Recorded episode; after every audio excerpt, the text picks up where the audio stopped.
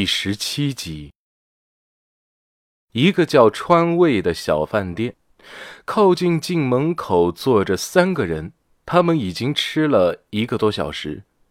其中一个男人滴酒未沾，另外两个男人已经把脸喝得通红。聂远拍着对面的刘明的肩膀：“ 我认你做大哥。”刘明推开聂远的肩膀，不，你是我大哥，我能有个做行政分队副队长的做大哥，我脸上有光。聂远推了推眼镜，呃，有什么好认的？咱们那是随随便便的人嘛，是知道吧？客气什么的，啊，你要是客气了，就说明你见外了。啊啊！你是不是不拿我当兄弟啊？是吧，大舅？聂远转过脸来看向张亮，想得到他的认可。张亮不语，只是吃着桌上的兔头，心里直骂：什么乱七八糟的这两个人呢？喝醉了说话怎么辈分一个劲的往下低了哟？哎。张哥没喝酒，啊，那咱们聊咱们的。刘明端起了酒杯，手边的电话响了，一看上面的来电显示是林锁，就一个机灵。他做了个不要说话的手势后接通电话。喂，林锁啊，电话那头传来一个声音：“你喝酒了吧？”“呃，没有。”我没喝多少，刘明尽量控制好自己的舌头，不要被林所长听出端倪。怎么回事啊？林所突然打电话，我也下班了呀。林所慢条斯理的说：“你听我说。”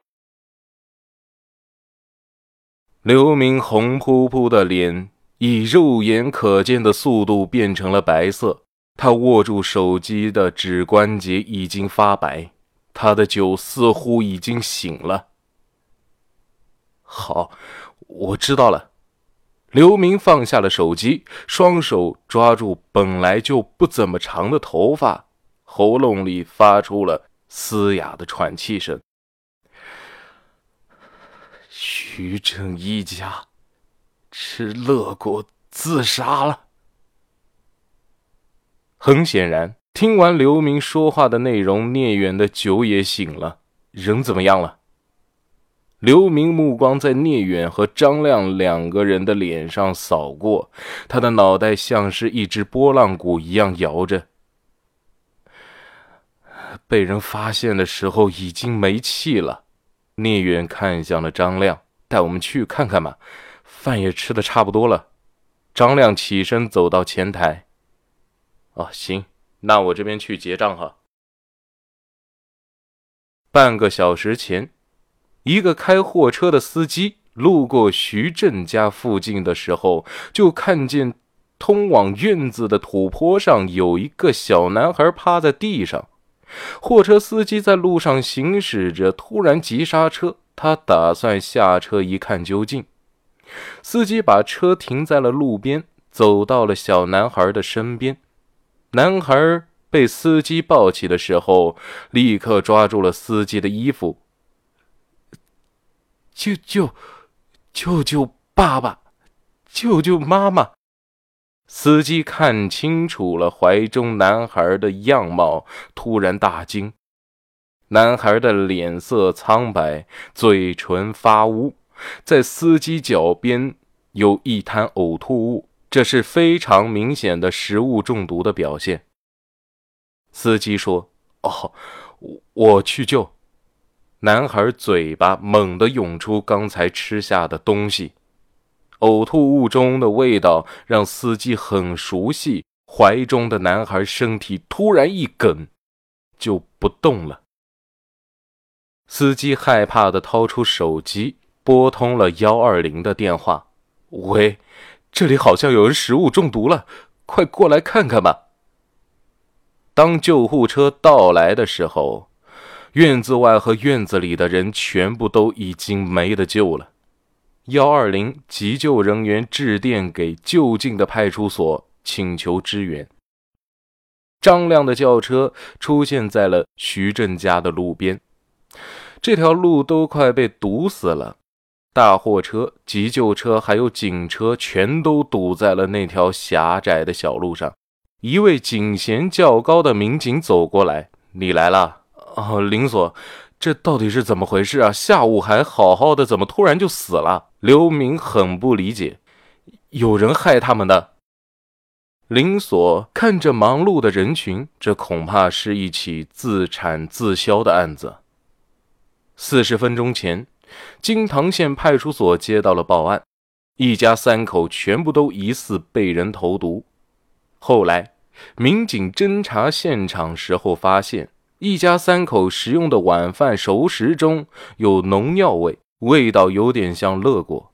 林所长安排民警去附近的熟食店。并且一路注意附近的农用商店，最后反馈结果表示，男主人徐振在傍晚五点半的时候在集市上买了六十块钱的熟食。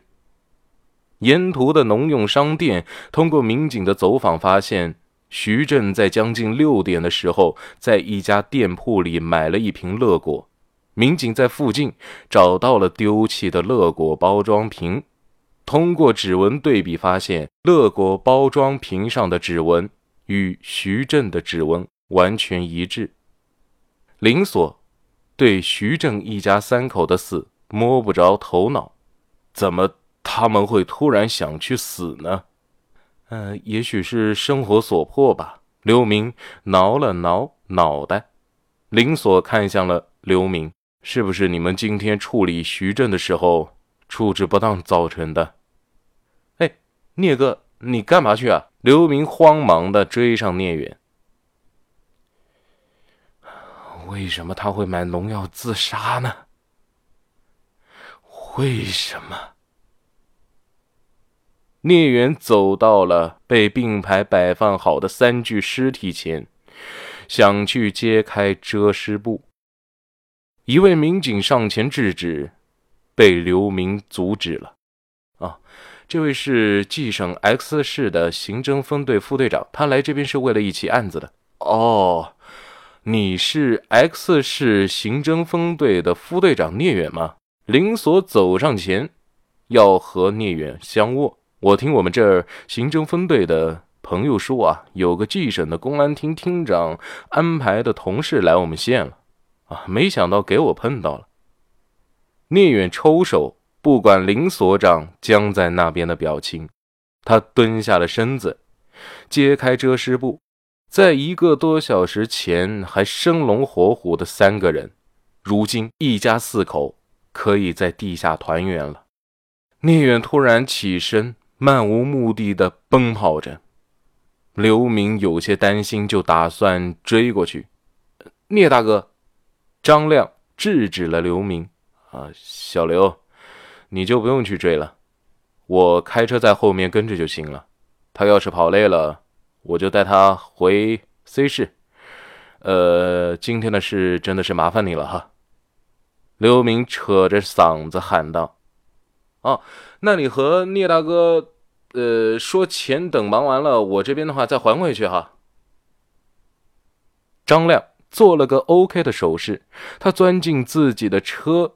探出头，跟上了聂远。刘明身边的林所长有些狐疑的看着他。什么钱啊？刘明简单的把前后的情况说明。林所长点头。哦，那去把钱拿出来，还给他。半个小时后，张亮伸长了脖子看向聂远。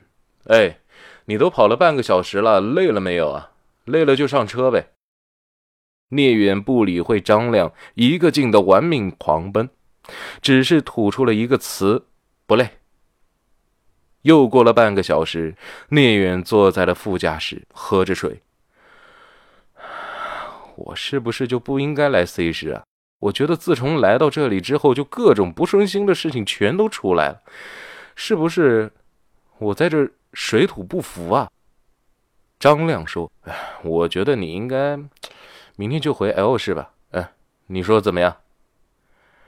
哎，我也打算回去了。聂远侧头看向车窗外的夜景，明天就要坐上返程的飞机了。